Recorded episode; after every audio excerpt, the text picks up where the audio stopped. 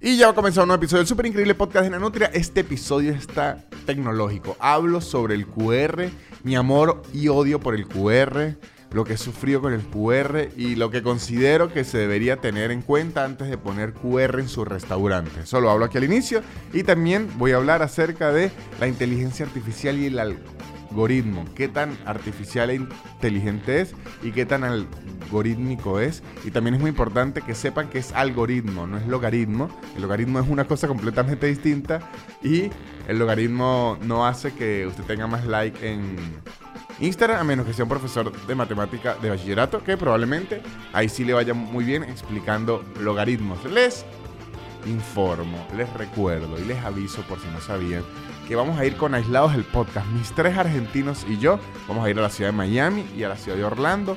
El 9 y el 10 de septiembre vamos a tener un show en vivo. Ese show es divertidísimo. Las entradas las pueden conseguir en soynanutria.com. Mis shows todos los jueves aquí en la ciudad capital de Buenos Aires. Lo pueden conseguir en soynanutria.com.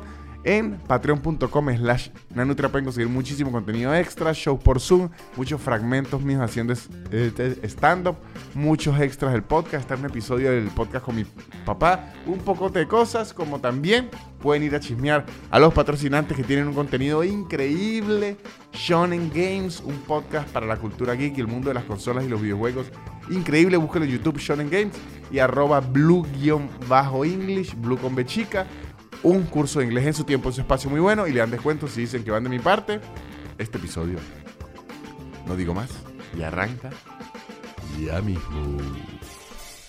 El super increíble podcast de Nanutria, el super increíble podcast de Nanutria, el super increíble podcast de Nanutria y empezó.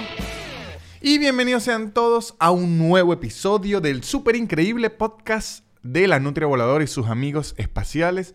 Hoy tengo cuello de tortuga, o como le llaman las tortugas, cuello de tortuga también, porque ¿por qué le llamarían de otra forma? Ellas no le llamarían cuello porque de hecho a ellas ni les queda bien un suéter porque ya tienen un caparazón. Un caparazón que las mantiene bien del... Que de hecho, el cuello de tortuga... Hay que pensar por qué le llamarían cuello.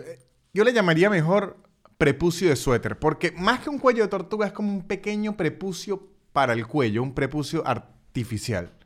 Así que yo le propongo a la Real Academia Española desde el Super Increíble Podcast que al cuello de tortuga lo, llamemos pequeño prepucio. De hecho, mire este que tiene un cierre, me circuncidé.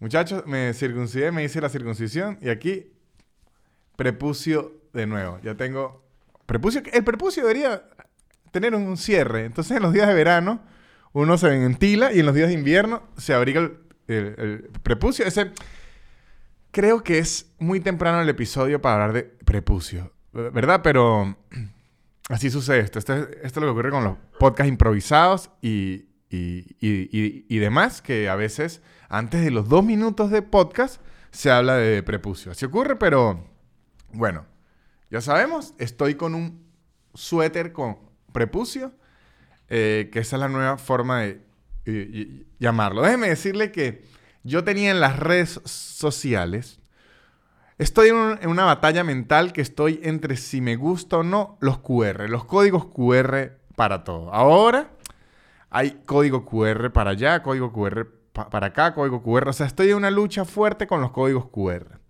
Debo decir que estoy de acuerdo con los códigos QR en un 85% de su funcionamiento. Me parece que estar imprimiendo cosas primero, que ya prácticamente nadie tiene una impresora. Yo tengo como desde que Ronaldinho jugaba, que no tengo una impresora. Eh, me parece que las impresoras son el aparato más maldito creado por la humanidad, que no importa lo cara que sea. Yo llegué a trabajar, muchachos, incluso en una empresa de ploteo. Yo, para el, que no sabe, yo me gradué del colegio, bachiller industrial en dibujo técnico. Por eso yo trabajé en un motel que era constructor al mismo tiempo, haciendo planos y eso. Y, o sea, yo me pagué la universidad y tuve dinero de los 16 a los 20 años haciendo planos. Era digitalizador. Y eh, en AutoCAD y eso. Y en una época Trabajé en una empresa de ploteo. Ploteo es cuando imprimen los planos, se plotean es imprimir en grande, en una hoja grande, en un pliego de hoja de papel bond de esos planotes. Entonces a uno le dan en un pendrive o en lo que sea los planos, usted te los pone y es como una super impresora que lo imprime. Esas eran unas super impresoras carísimas, llenas de tecnología y igual era una desgracia, arrugaban las hojas, imprimían donde no era esa mierda. Usted la mandaba a imprimir y no se imprimía. La volvía a mandar a imprimir y no se imprimía. Cuando usted veía, tenía siete planos en fila, se imprimía toda esa mierda cuando le va la gana. O sea, las impresoras es bien sabido que es de los aparatos más desgraciados que hay en la Tierra. Entonces, que todo se esté llevando al QR, donde hay que imprimir poco. Entonces, eso me parece bien. En donde más tengo problemas con el código QR, y ya lo he hecho saber, es en el mundo de los restaurantes. En el mundo de los restaurantes. ¿Por qué? Porque en el mundo de los restaurantes, desde la pandemia, desde el coronavirus y todo, para no estar tocando los menús, muchos adoptaron el QR. Que cuando usted lo plantea, dice es una gran idea, pero como no está tan bien aplicada aún, a veces es un dolor de cabeza para nosotros, el consumidor, el cliente, el comensal. ¿Por qué? Porque primero, muchísimos restaurantes están en un lugar en donde no les llega bien la señal del teléfono, porque tienen paredes, porque hay muchos pisos arriba, y no me vengan a decir que a veces en los comentarios me ponen, esos son problemas del tercer mundo, esto no ocurre en los Estados Unidos, sí ocurre en los Estados Unidos, porque me ocurrió en Boston, me ocurrió en Miami, me ocurrió en Houston, que estaba metido en un restaurante donde el celular no agarraba bien la señal y no agarraba código QR. Entonces, ese es el primero. primero es, el restaurante, si tiene un código QR y en el lugar no hay buena señal, el restaurante debería tener Wi-Fi, Wi-Fi. ¿Por qué? Porque si yo necesito el código QR, usted me tiene que ofrecer al menos. Está bien. No le voy a pedir que me dé un celular, que hasta, o sea, hasta cierto punto el restaurante tiene que tener mínimo unos menucitos impresos por si acaso, por si va un cliente hippie que no tiene celular, por si uno va sin batería, por si a uno se le quedó el celular, póngale que usted está trotando y decidió ir por un café, se, le quedó el celular, me da un menú físico. Creo que el menú físico siempre tiene que ser una opción. Son pocos, les colocan un papel para que no se dañen, para que tengan que imprimir 10 una sola vez y no imprimirlo más. Muy bien.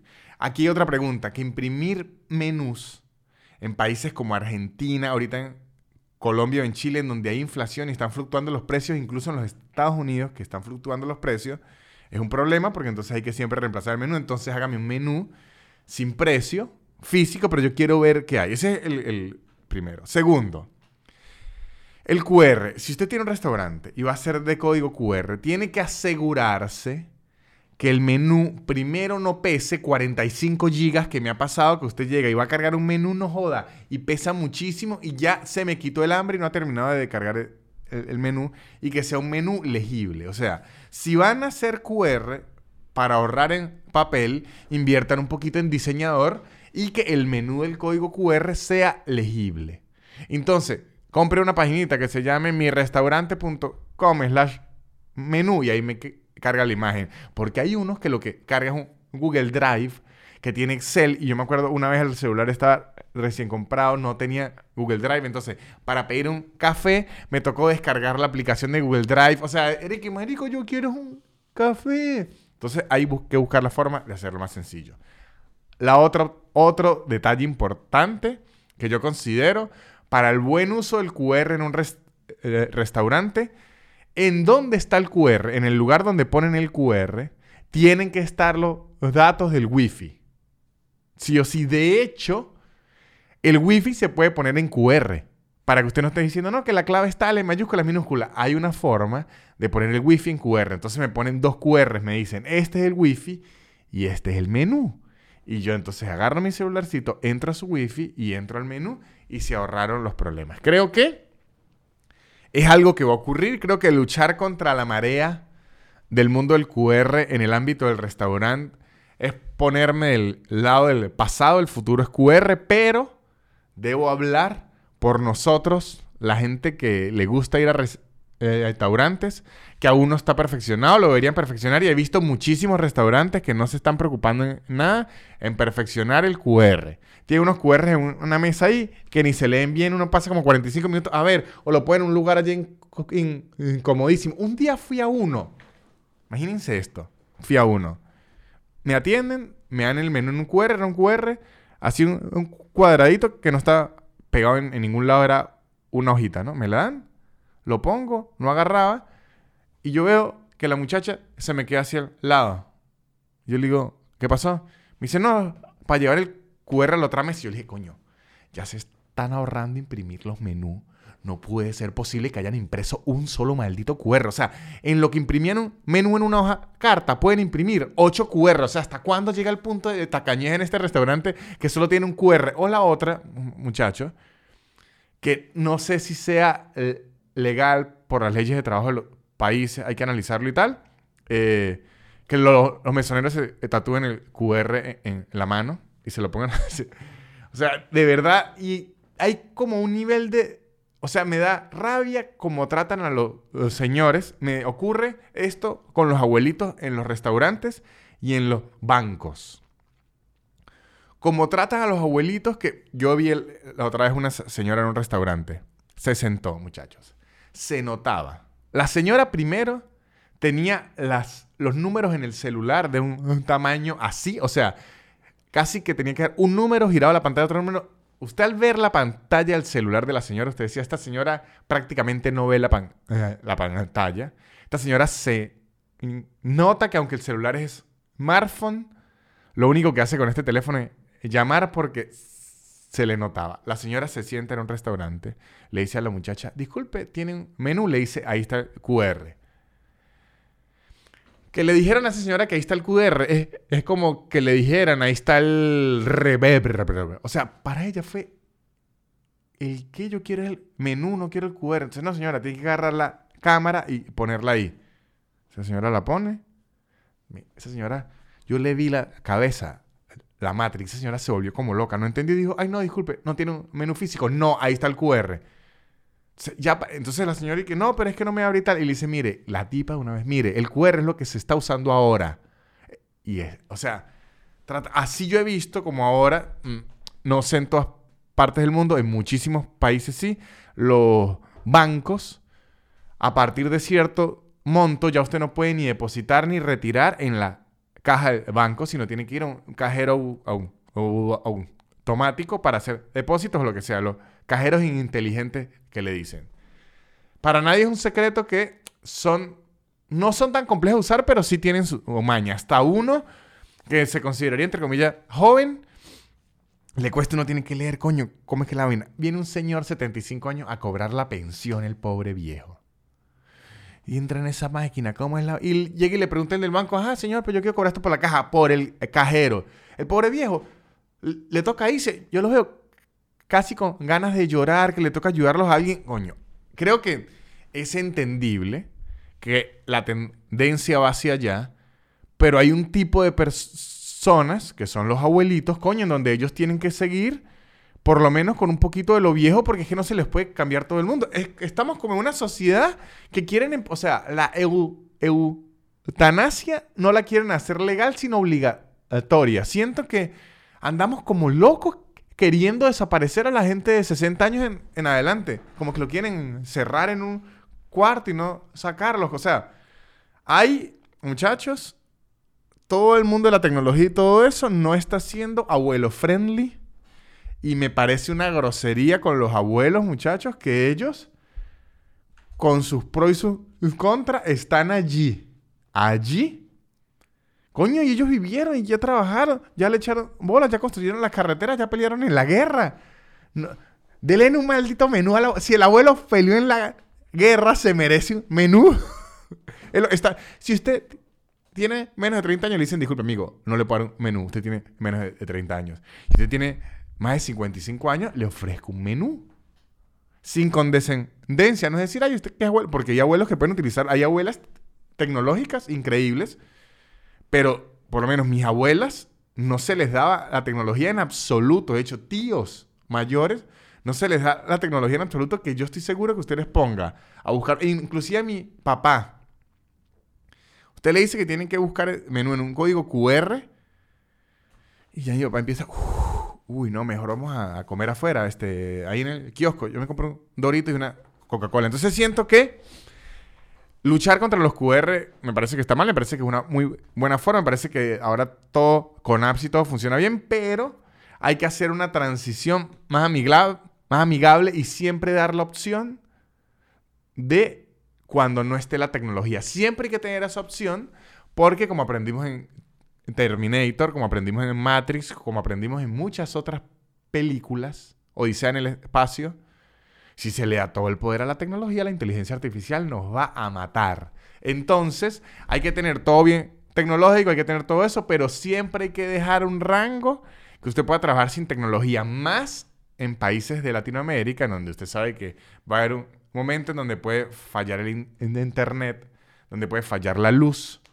donde las conexiones estén lentas, donde alguien pueda estar sin saldo en el celular. O sea, hay que analizar todas las variables y no solo ir como, bueno, hay que tener un iPhone y ya. O sea, imagínese a veces como se puede en internet en Venezuela Abrir el QR de un restaurante a veces puede durar 15 días. Que usted le toque ir, o sea, yo voy al restaurante el domingo, voy el martes, empiezo a, cargar el QR y así el QR se me va cargando por ahí el domingo, que es el día que voy a, a comer. Entonces, la primera parte de este podcast, yo quería decirle que, ok, no estoy en contra los QR, entiendo que para muchas cosas es increíble. Estoy en contra de la impresión, eso sí, duro en contra de la impresión, igual que muchas cosas, para algo es, necesario. Este, pero siento que en el mundo de los restaurantes en particular, no pueden hacer la transición así, así de rápido y mucho menos si ustedes no me ofrecen la, solución de cuando yo no traigo celular, cuando yo no traigo wifi. Yo fui a un restaurante en Panamá. No tenía el, el, SIM aún del celular. Me dijeron ahí QR. Le digo, aún no tengo SIM. Me dijo, tranquilo. Me trajeron una tablet y ahí estaba el menú. Y yo dije, coño, ve, esta sí es la, solución. No, están imprimiendo, ¿no? No tengo señal, me trajeron una, una tablet. Usted dice, pero así es carísimo. Bueno, entonces mientras no tenga la tablet, le toca imprimir. Pero hay que tener para todos y no ser groseros con los abuelitos. Ese es el mensaje ahorita, antes de una bella publicidad. Y muchachos, mientras yo sigo atacando a la comunidad tecnológica de los restaurantes, ustedes deberían ir a YouTube, buscar Shonen Games y ver los episodios de este podcast muy divertido, muy entretenido. Habla de las consolas, de los videojuegos, del origen de los videojuegos, el origen de las consolas, los easter eggs que le llaman, que son las referencias chiquiticas que uno dice, ay, esto me parece de algo. Le dicen, ay, esto era de esto. Las historias detrás de los videojuegos, cómo nacieron Todas estas cosas, inquietudes que teníamos o no sabíamos que teníamos, están en este programa Shonen Games, muy divertido. Y si usted quiere saber inglés, mejorar su inglés, perfeccionar su inglés, tener un certificado en inglés, se van a meter en arroba blue piso English, blue con B chica, y es un curso de inglés que usted lo puede tomar las veces que quiera, en el tiempo que pueda con los distintos profesores muy buenos que además saben hablar español, que es importantísimo a la hora de un curso de inglés, alguien que le sepa hablar por lo menos el idioma de uno y además en el nivel que usted necesite. Usted es amateur, ni sabe que es amateur, necesita el curso básico. Usted quiere inglés profesional, también lo tiene. Tiene todo esto en arroba blue-english, blue con B chica. Y volvemos con él. Del otro que quería hablar en este episodio y tiene mucho que ver con lo que hablaba al inicio de que la inteligencia artificial nos va a asesinar y todo eso, que ya lo vengo diciendo desde hace muchos episodios y ya lo viene diciendo mucha gente y es lo que va a ocurrir, que la inteligencia artificial se va a apoderar de nosotros y nos va a asesinar.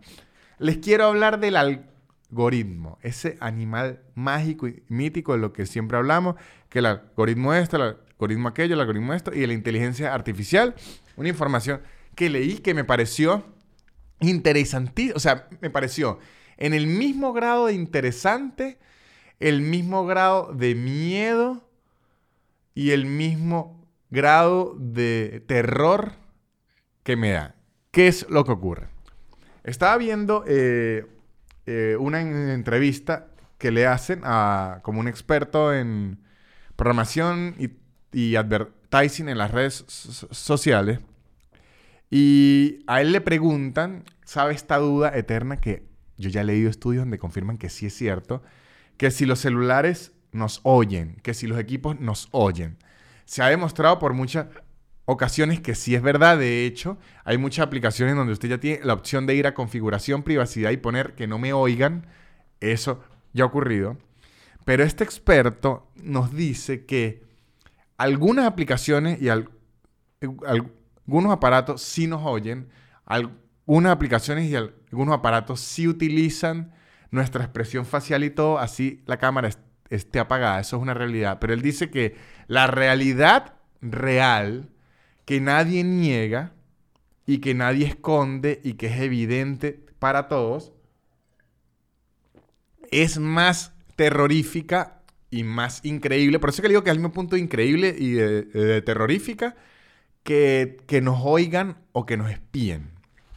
¿Y, ¿Y a qué se refiere este tipo? Se refiere que el algoritmo, los algoritmos, las inteligencias artificiales de las grandes empresas, eh, digamos Facebook, Google, Amazon, TikTok, todas estas grandes compañías, eso se llaman motores, todos estos grandes motores de algoritmos y eso, funcionan desde hace años de una forma, le llaman eh, redes neuronales, ¿no?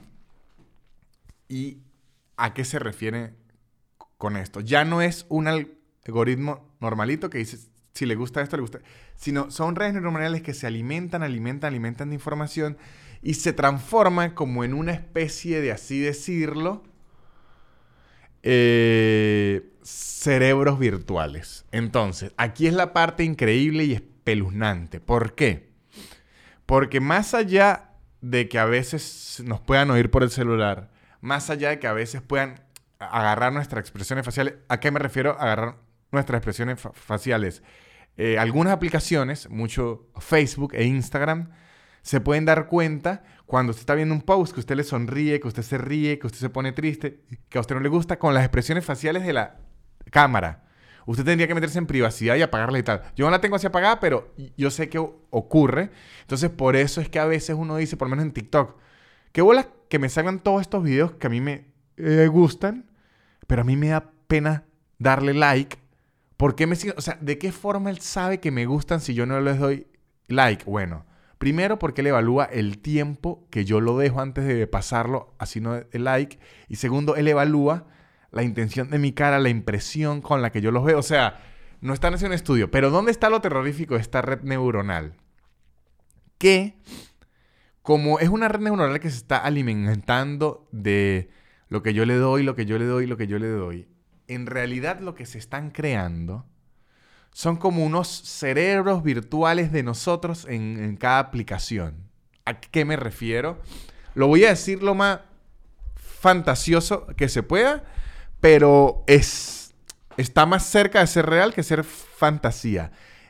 Están clonándonos virtualmente para saber qué nos gusta y qué queremos. ¿A, qué me refiero? O sea, quiero alejarme de la conspiranoia nos están clonando para después asesinarnos y meternos en un robot. No, lo están haciendo con fines de marketing y hacer billete y que los videos tengan más like y más view, que eso es lo que les interesa a ellos. Pero, ¿a, qué me refiero? Les voy a dar un ejemplo para que entiendan. Facebook agarra data de todos lados, de todos lados, de todos lados, de todos lados, de todos lados, acerca de lo que yo hago y acerca de lo que todos hacemos, pero lo hace general e individual. ¿A qué me refiero yo? La gente de Facebook sabe que le gusta a la gente Argentina, que le gusta a la gente de Buenos Aires, que le gusta a la gente de la capital, que le gusta a la gente de Venezuela que vive en Argentina. Ellos tienen toda esa data. Pero a nivel individual manejan una data distinta, más específica, que empieza a intentar adivinar de qué forma es que pensamos nosotros para adelantarse a lo que queremos. Y por eso es que uno dice, Facebook me está leyendo la mente en parte no, pero está intentando adivinar lo que usted piensa con toda la información que tiene. Un ejemplo.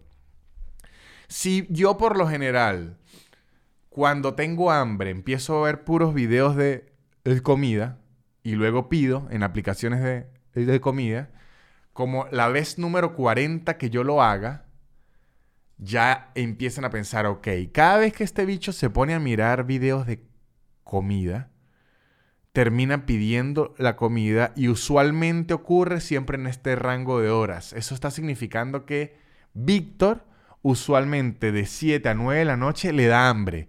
Entonces si a esa hora le empezamos a sacar publicidad y videos de comida, lo enganchemos más. Y de repente usted le empieza a mostrar videos de comida y dice, mierda, yo tengo hambre y esto me está mostrando video de comida. ¿Será que yo lo dije en algo? Y entonces uno dice, ¿qué ocurrió?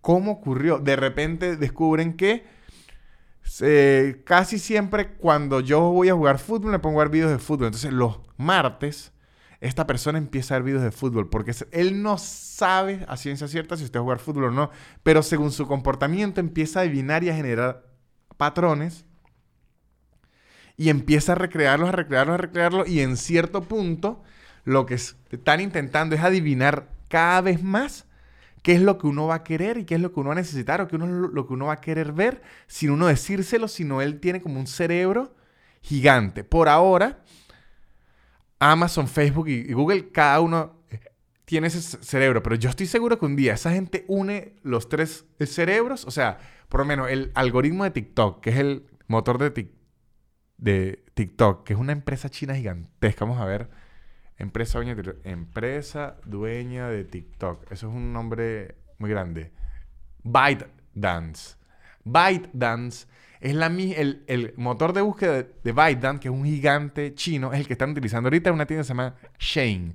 Shane es como una Zara, una Bershka, lo que llaman fast fashion, que es como moda baratísima y unas prendas que a la tercera lavada se vuelven mierda. Bueno, Shane está destruyendo a todas esas empresas. ¿Por qué? Porque Shane primero abarató los costos de una forma absurda, porque lo hacen en China con ligera esclavitud. Y además, con el algoritmo que tienen tan desgraciado, pueden venderle a alguien una prenda tan especial de lo que necesita y lo que le gusta, que es absurdo. O sea, si a mí me gusta Naruto y me gustan los hilos dentales, de repente me ofrece un hilo dental de Naruto sin yo buscarlo y digo, mierda, pero ¿cómo logró esto? Porque el bicho va autoalimentándose, alimentándose, alimentándose, alimentándose y empieza a generar unos, unos patrones de comportamiento que uno los hace y empieza a adivinar qué ocurre con esto y por qué al inicio dije que es igual de increíble que terrorífico. Porque en cierto punto sí nos ayuda, porque como el algoritmo se va adaptando a uno demasiado, pues ya no le muestra nada que a uno no le interese, le muestra lo que uno quiere, como que ya sabe lo que uno busca. Cuando yo iba a buscar zapatos, ya me muestra, o sea, sí hace más rápidas mis búsquedas y todo. Lo terrorífico es que él ya me da lo que me gusta, me, ya me da lo que me gusta y empezamos a entrar muchachos, en lo que ya es un episodio de Black Mirror y ciencia ficción y es feo, en unas burbujas donde ya hemos sido víctimas. El, caso más grande fueron las elecciones de Trump en, los Estados Unidos, que la oposición de Trump eh, no veía a nada de Trump, no veía trompistas en las redes. Los que le llegaba era cuando se están burlando, que agarra alguien y dice, mira lo que dice este idiota, y la gente, ah, qué idiota, qué idiota, qué idiota, qué idiota. Entonces estaban encerrados en su burbuja porque su algoritmo les decía, no nos gusta nada de Trump, y no nos dimos cuenta, o el mundo no se dio cuenta, que por el otro lado estaba la gente que o era partidaria de Trump, o al menos no lo odiaba, o le resultaba ligeramente interesante, a ellos sí les seguía saliendo, les seguía saliendo, les seguía saliendo, y de repente cuando oh, cuando gana Trump, la gente dice, pero es imposible. ¿Cómo ocurrió? Y después descubren, bueno, pues porque estaba allí, pero a ustedes nunca se lo mostraron, a ustedes más le mostraron lo ridículo. Y así se fue creando, creando, creando. Y de hecho, yo siento que la política actual ha ocurrido en muchísimos países del mundo, no está preparada para luchar contra ese monstruo, porque ese monstruo le puede dar la información que usted esté dispuesto a pagar a quien quiera pagar y se la muestra en la cara y no hay forma de filtrarlas bien más que los filtros que tienen las aplicaciones. O sea, no hay forma de controlar una campaña política, ciencia cierta, por ahora las leyes que se tienen es de radio y televisión, como que mire, no puede mostrarse tantas veces en la radio, mire, no se puede mostrar tantas veces en la televisión, pero no se tiene en las redes sociales y en las redes sociales están haciendo un trabajo de publicidad tan sádico que de hecho en Estados Unidos ya van a eliminar el debate, ya, o sea, porque ya no importa lo que usted haga en la televisión y la radio, porque lo que se está haciendo en las redes sociales ya es casi nivel guerra mediática que destruye todo lo que se haga en los demás, entre noticias falsas, entre noticias reales, entre calumnia, además que se puede hacer desde cualquier lado, es imposible comprobar si una página está financiada por alguien o es por puro joder, o sea, es todo un mundo que no está legislado, no está controlado y tiene tanta información nuestra que nos hace una presa muy fácil para que nos manipulen. Entonces esa es la parte que da miedo. La parte increíble es que sí nos ayuda mucho, pero la parte terrorífica es que nos deja muy expuestos, mucho.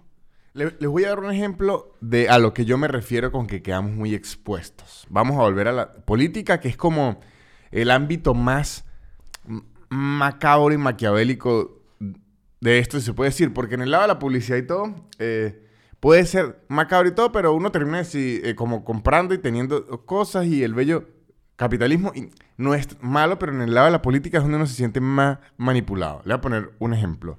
Como el algoritmo y las redes neuronales de todo esto lo tienen a uno tan conocido, tienen tanta data de uno, porque es que ese es el detalle, que tienen tanta información de uno que prácticamente nos conocen a un nivel personal, nos conocen incluso más que nosotros mismos porque nosotros tenemos sentimientos y todo, todo eso. Él nos conoce en la forma de actuar, nos conoce como operativamente, como decir lo más frívolo. Entonces, un ejemplo, les voy a poner un ejemplo. Yo estoy eh, mucho buscando casas, buscando alquileres, buscando todo eso. O sea, estoy en eso en las redes, ¿no? Cuestión de alquileres, las casas, las casas, alquileres, alquileres. Entonces, yo como político puedo decir, ok, en mi campaña todo lo que sea de alquileres y todo eso, lánceselo a Víctor, que Víctor está buscando alquileres. Entonces, yo lo veo y digo, coño, este tipo es el que está hablando por mí. Mire, está buscando alquileres, el resto no. Y ese mismo político puede lanzarle una cosa completamente opuesta a los dueños de las casas. Y los dueños de la casa dicen, coño, al fin alguien que no solo piensa en el inquilino, sino piensa en los que tienen las casas. O sea, puede tirar información como con sniper a quien sea y como a mí prácticamente ni me va a salir lo que le sale a los otros, para mí es prácticamente invisible y, o sea, pueden mentir con más impunidad y además hacia donde tienen que mentir. De hecho, en la campaña de Trump, eh, ojo, y estoy diciendo esto de Trump porque de Trump es donde se enfocaron más en las investigaciones porque fue donde sorprendió más. Pero esto lo hacen todos, los demócratas, los republicanos, la gente de Francia, la gente de Italia, la gente de España, la gente de donde sea.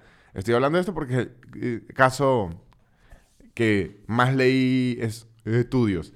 En unos estados prometí una, por lo menos decía que si en este estado eh, voy a traer la mayor industria automovilística y se va a empezar a construir aquí los carros y ya nada de China, sino vamos a empezar a construir los carros aquí. La gente, sí, más trabajo. Y en otro estado decía lo mismo en ese estado, pero la, información estaba tan sectorizada y empujaba el video hacia allá que los estados no se veían. Entonces, como que uno queda muy expuesto a que lo agarren en sus debilidades y lo manipulen.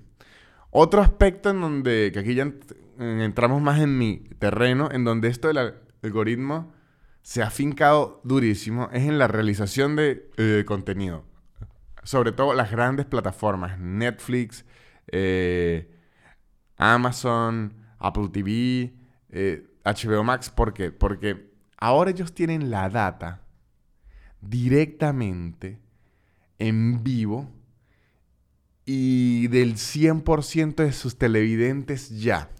¿Por qué? Porque antes, aunque sí había rating, eh, aún hay rating en las televisiones nacionales, había encuestas, había lo que le gusta a la gente, el rating no era del 100% de las personas.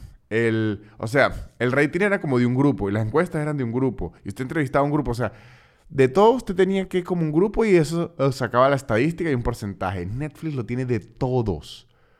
Todas las personas que utilizamos Netflix, de todas las personas tiene el rating. Sabe a qué le damos clic, sabe a qué no le damos clic, sabe en qué momento quitamos las películas, sabe en qué momento las dejamos, sabe en qué momento la gente repite los clips, sabe que a, actores les gusta más, sabe que actores les gusta menos, saben que trama llama más la atención, saben que tramas llaman menos la atención. Y eso ni hablar YouTube, por menos. Yo he visto a los youtubers gigantes.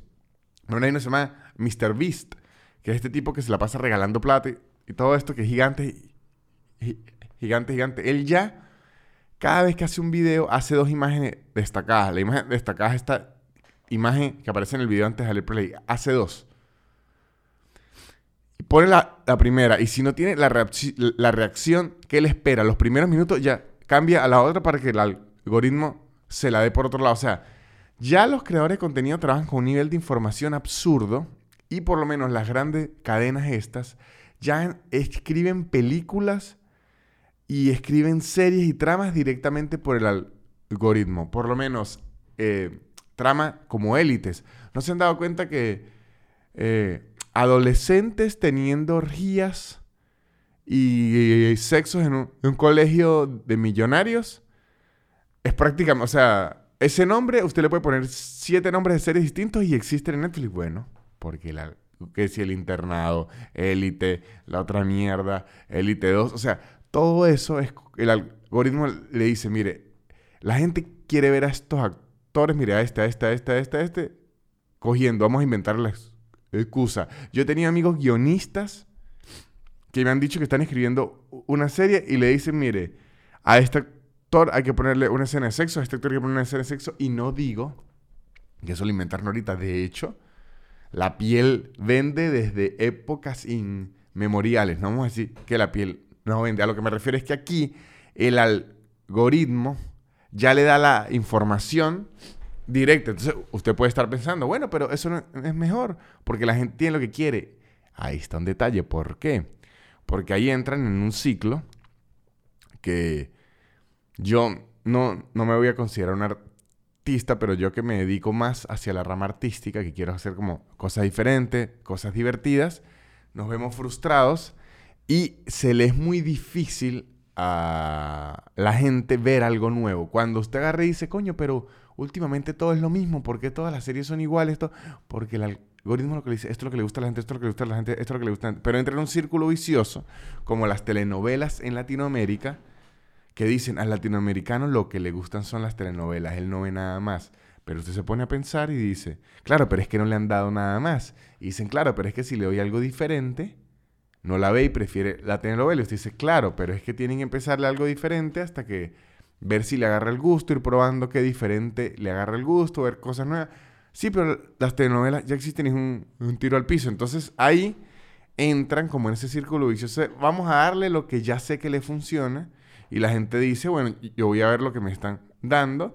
Y terminan y que, ah, pero si yo le doy esto es lo que... Claro, o sea, entran como en una retroalimentación de lo mismo, de lo mismo, de lo mismo, de lo mismo, de lo mismo, de lo mismo. Y ahí es que tienen que pasar situaciones como, le voy a dar el ejemplo de por menos Ricky Gervais, que es el creador de The Office, el creador de Afterlife, el, creador de Life is Short, que es un tipo que con The Office la partió a tanto nivel que él ya se puede orinar en el, algoritmo y él ya puede hacer cosas diferentes. Eh, como los, los los directores de cine, que sí, Martin Scorsese, que se puede tirar la película The Irishman, en donde son tres señores, una película de tres horas que, que alguien de Netflix diría, ah, pero pónganlo jóvenes, pónganlo. Por lo menos, vi una. Hay una que es Ryan Reynolds, La Roca y Gal Gadot, que son espías y se traicionan y eso. Esa película casi la escribió la inteligencia artificial. ¿Por qué? Y la película, esa película tiene como dos años y es la película más vista de Netflix.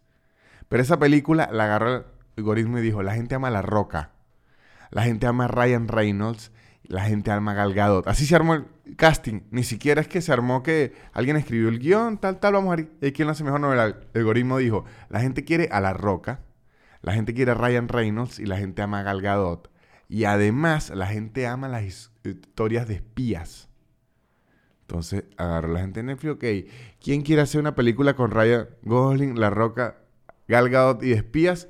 Se la suelto para allá. Hace poco vi una que era eh, Mark Wahlberg, eh, el de Tom Holland, el de Spider-Man y otra gente ahí que, que usted decía igual, esta película también es divertida. Las otras pueden ser divertidas, pero usted dice, claro, estas películas ya las está haciendo el algoritmo.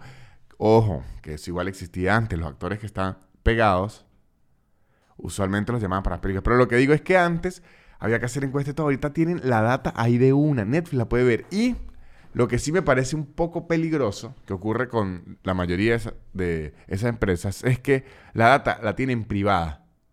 Esa data la manejan ellos y con eso es que comercian por así decirlo. De hecho, mis amigos que han grabado eh, especiales de Netflix, ellos no tienen acceso a la, data de sus videos. Ellos no, no tienen acceso en qué país se, vio más, en dónde se escuchó más, cuánto... en cambio, en YouTube, al menos, eso es público para mí. Yo puedo ver todas esas estadísticas. En Netflix y eso no, eso la ven ellos. Entonces, de repente usted queda, ah, ¿y qué tal le fue eso? No, muy bien, muy bien. Además que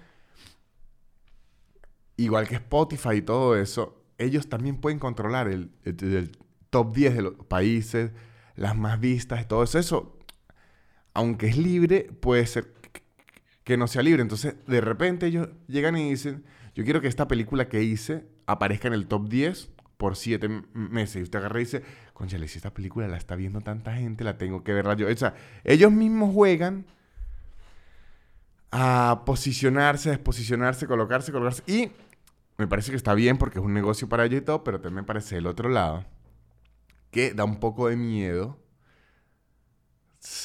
saberse llegar a cierto punto en que uno dice, ¿de verdad yo quiero estar inmerso en esto? ¿O ya es porque me vi inmerso porque me conocen tanto que no? O sea, no sé si me explico. Es como un poco miedo a la manipulación. Que usted diga, esto se me acaba de ocurrir a mí que quiero esto. O me manipularon y me lo metieron por los ojos. O sea, yo, yo creo que esta es como la época maravillosa del marketinero enfermo porque ya toda esa data la tienen y yo también considero que es una data que por lo menos los sociólogos y los psicólogos matarían por tener porque tienen comportamientos de la gente ahí al día en vivo, es una locura, podrían avanzar en muchísimas cosas, pero mejor se utiliza es para cuestiones más monetarias, muchachos. Ahí los dejo, que tengan esa paranoia, que tengan ese miedo y que sepan que los celulares sí están registrando sus expresiones faciales prácticamente todo el tiempo. Y ahí se ha acabado este episodio. Espero que les haya gustado. Espero que se suscriban a patreon.com slash nanutria, donde tengo mucho contenido extra. En agosto se vienen cositas. ¿Quieren ver qué cositas se vienen? En Patreon subí el video de todas las cositas que se vienen, pero en verdad se vienen muchas cosas increíbles a patreon.com slash Nanutria. Y también les digo que sigan los patrocinantes, que son los que hacen que este podcast siga existiendo. Shonen Games, un podcast muy divertido de la cultura geek, las consolas y los videojuegos. Y arroba blue-english, blue con chica, un curso de inglés en su tiempo, en su espacio, sin aplicaciones raras y con un certificado de una universidad nacional aquí en Argentina para que tengan su certificadito. También les digo que con Aislados, Aislados del podcast, vamos a ir a la ciudad de Miami y Orlando el 9 y el 10 de septiembre. Las entradas las consiguen en soynanutria.com y para mi show todos los jueves aquí en la ciudad de Buenos Aires, soynanutria.com también. Esto ha sido todo, muchachos. Chao. La élite. Barrera. Yeah. Su, su, su, super increíble. Pop, pop, pop, pop, podcast de Nanutria. Su, su, su, su, super increíble. Pop, pop, pop, pop, podcast de Nanutria. Es casi una hora llena de locura y un acento gocho que es una dulzura. El perro siempre jodiendo la grabación y él soltando pura desinformación. Su, su, su, su, super increíble. Pop, pop, pop, pop, podcast de Nanutria. Su, su, su, su, super increíble. Pop, pop, pop, pop podcast de Nanutria.